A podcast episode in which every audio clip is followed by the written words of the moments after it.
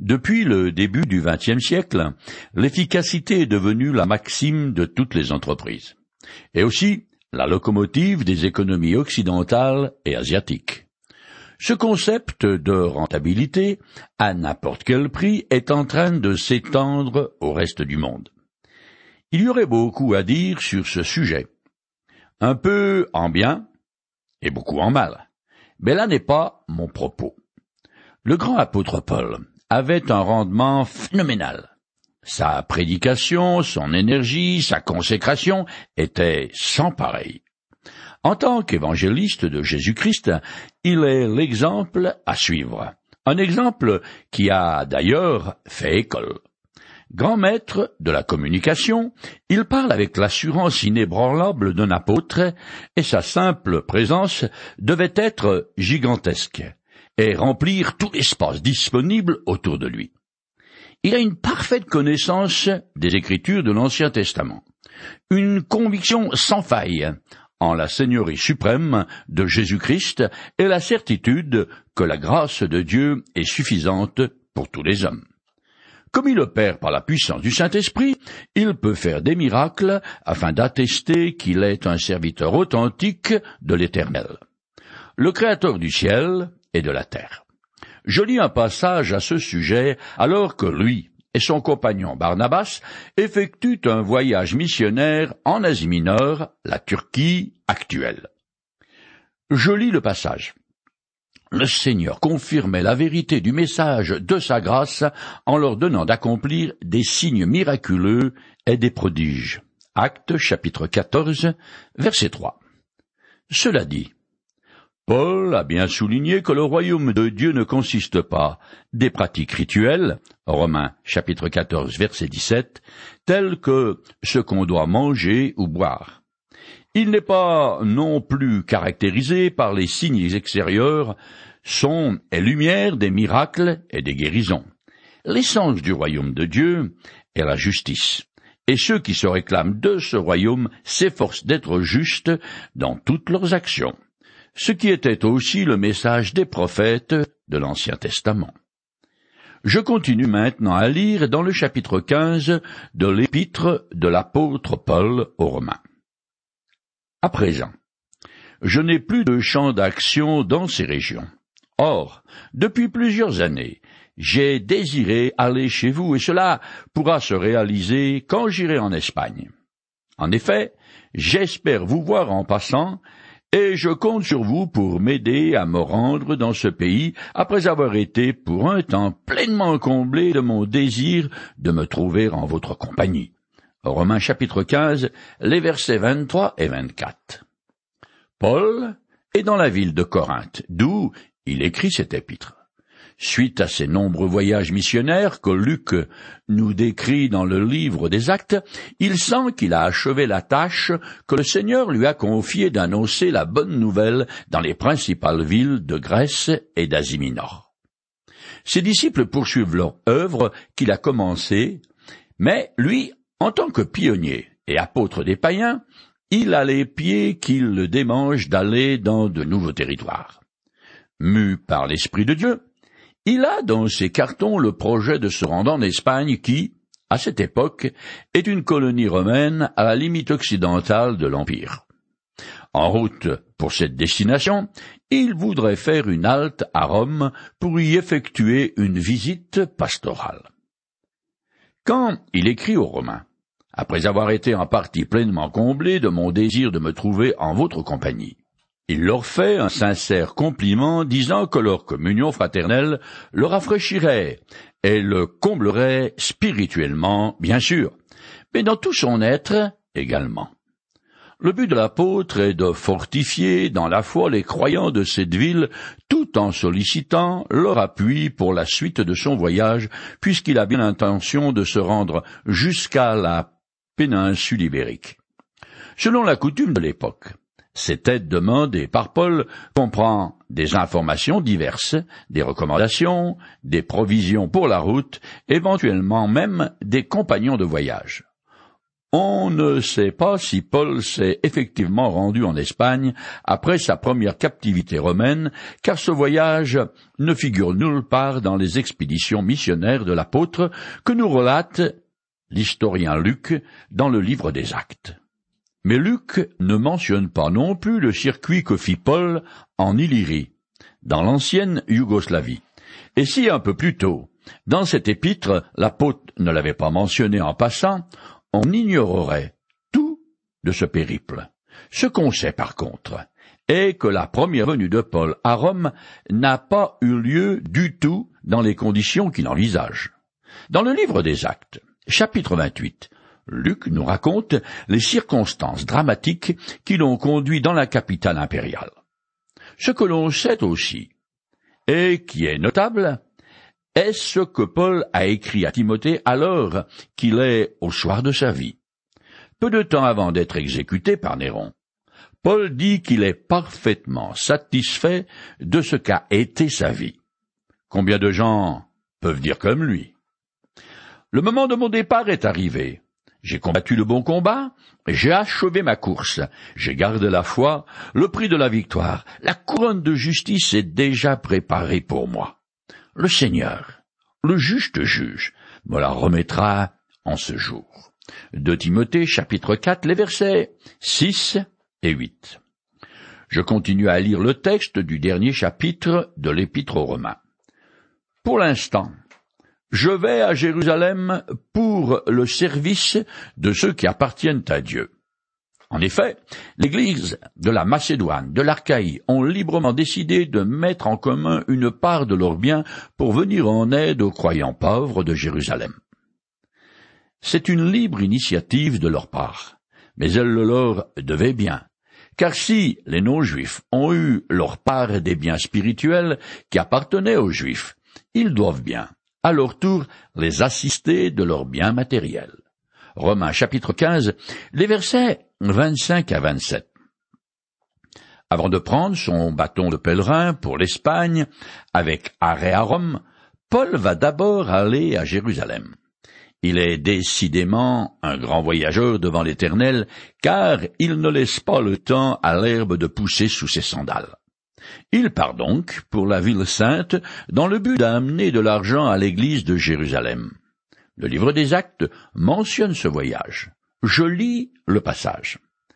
Après plusieurs années d'absence, je suis revenu dans mon pays pour apporter une aide en argent aux gens de mon peuple et pour présenter une offrande à Dieu.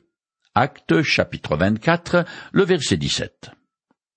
Paul a résolu d'aller lui-même remettre la collecte aux anciens de l'église de Jérusalem en faveur des chrétiens pauvres de la ville, parce qu'en même temps, il veut expliquer ce que cet argent implique de la part des croyants d'origine païenne convertis à Jésus-Christ.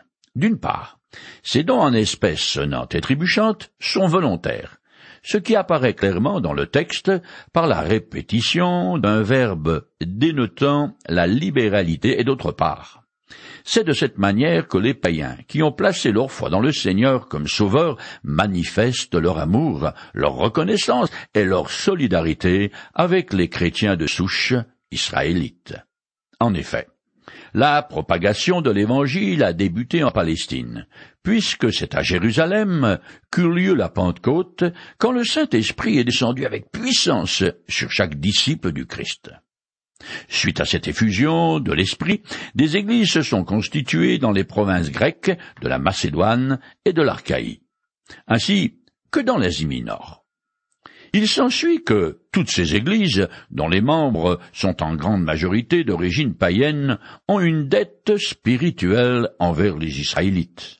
On peut dire que les chrétiens juifs ont fait part de leurs biens spirituels à tous les non-juifs du monde entier, et qu'il convient d'en tenir compte. Par ailleurs, et comme le fait remarquer Martin Luther, ce que dit Paul est peut-être aussi une façon délicate de rappeler aux Romains qu'ils ont eux aussi une obligation envers les croyants juifs. Le texte dit littéralement que les églises d'origine païenne sont débitrices de l'église de Jérusalem. Jésus lui-même, au cours de son entretien avec la femme samaritaine, a validé cette obligation morale des non-juifs envers les descendants d'Abraham quand il a dit Vous adorez ce que vous ne connaissez pas. Nous, nous adorons ce que nous connaissons, car le salut vient du peuple juif. Jean chapitre 4 au verset 22. Avec l'offrande qu'il apporte, Paul veut illustrer la solidarité des églises non juives avec celle de Jérusalem. Par ailleurs, cette volonté de l'apôtre de se rendre lui-même sur place a une valeur symbolique.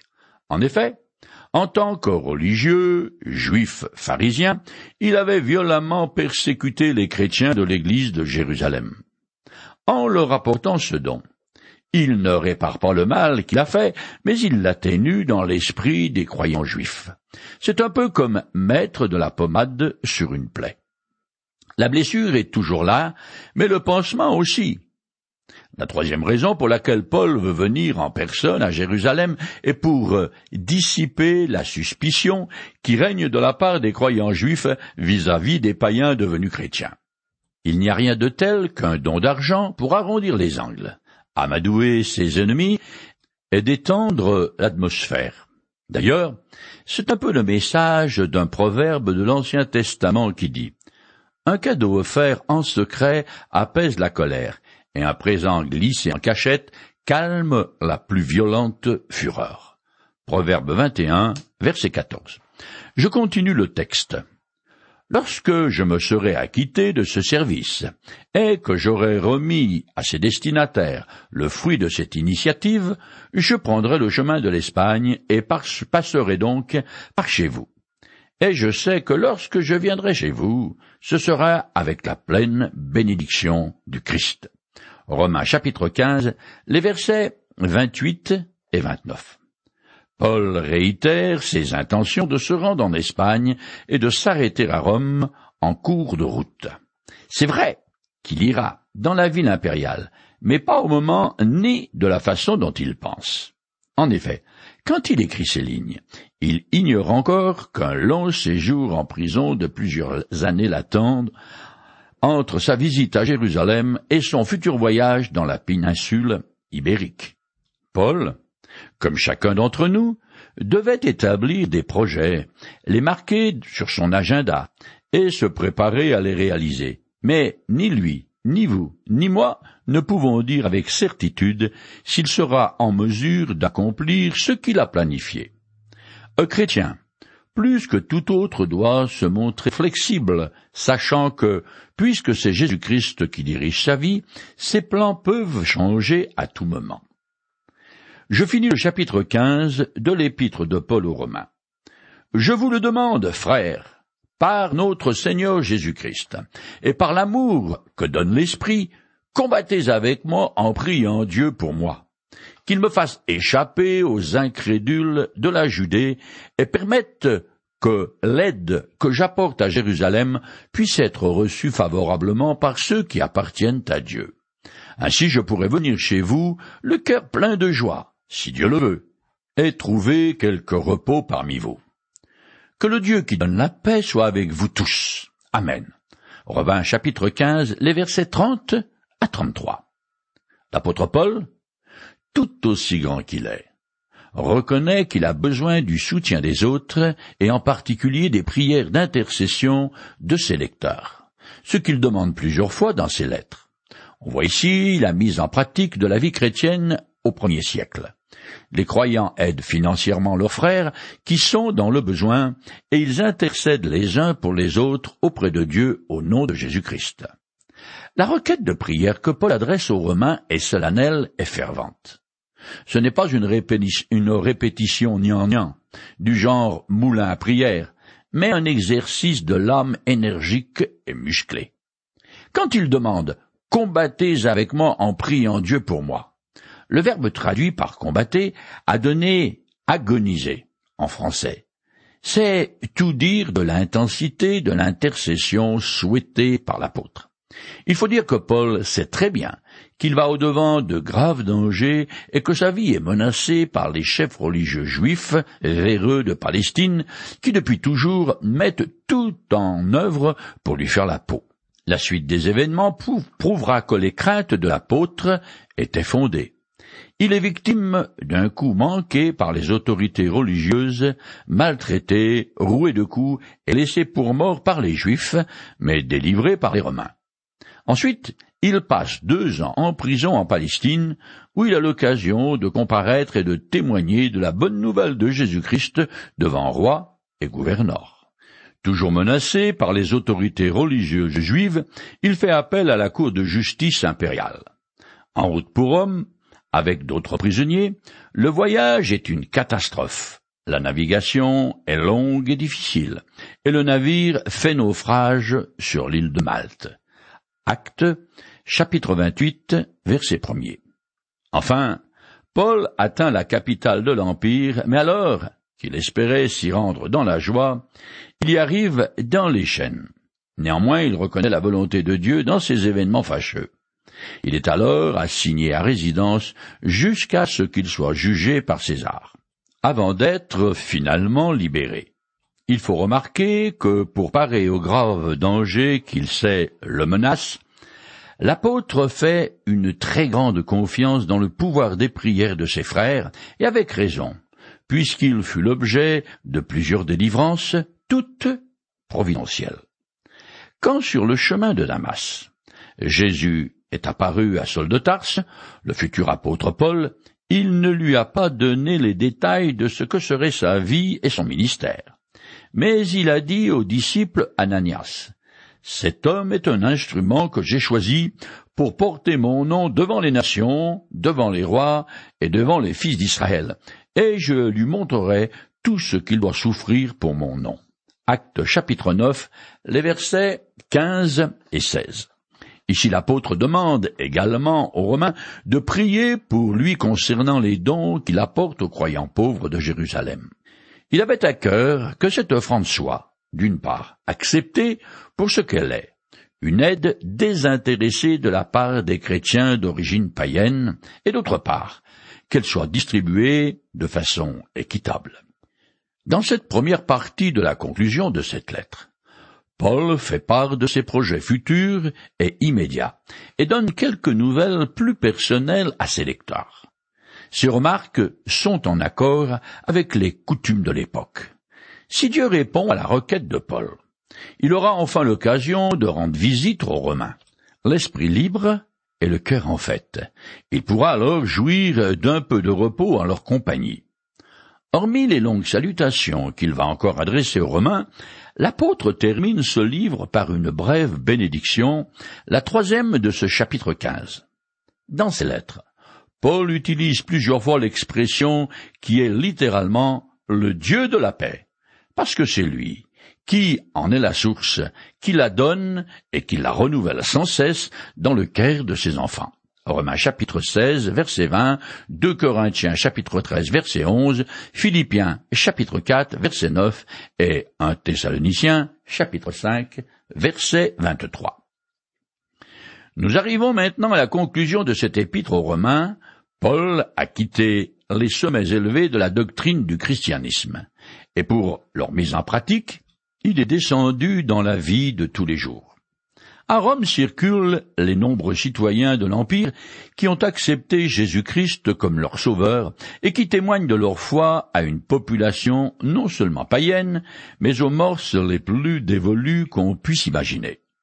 Un mélange des vices où se mêlent cruauté, débauche et orgie à gogo. Une visite de la capitale de l'Empire romain s'est remontée dans le temps et se retrouvait en plein centre de Sodome. L'enseignement que nous donne Paul dans cet épître n'est pas destiné à l'élite intellectuelle sacerdotale de Rome, mais à ceux qui ont embrassé la foi toute simple en Jésus-Christ et qui battent le pavé de la capitale, ayant à cœur de répandre autour d'eux la bonne nouvelle, comme quoi le Sauveur est venu et leur tend les bras. Dans le seizième et dernier chapitre de cet épître, L'évangile de Jésus-Christ est exprimé dans la réalité quotidienne de personnes en chair et en os. Rome était un aimant qui attirait des gens d'un peu partout de l'Empire et même d'ailleurs, et c'est pourquoi Paul y avait de nombreuses connaissances.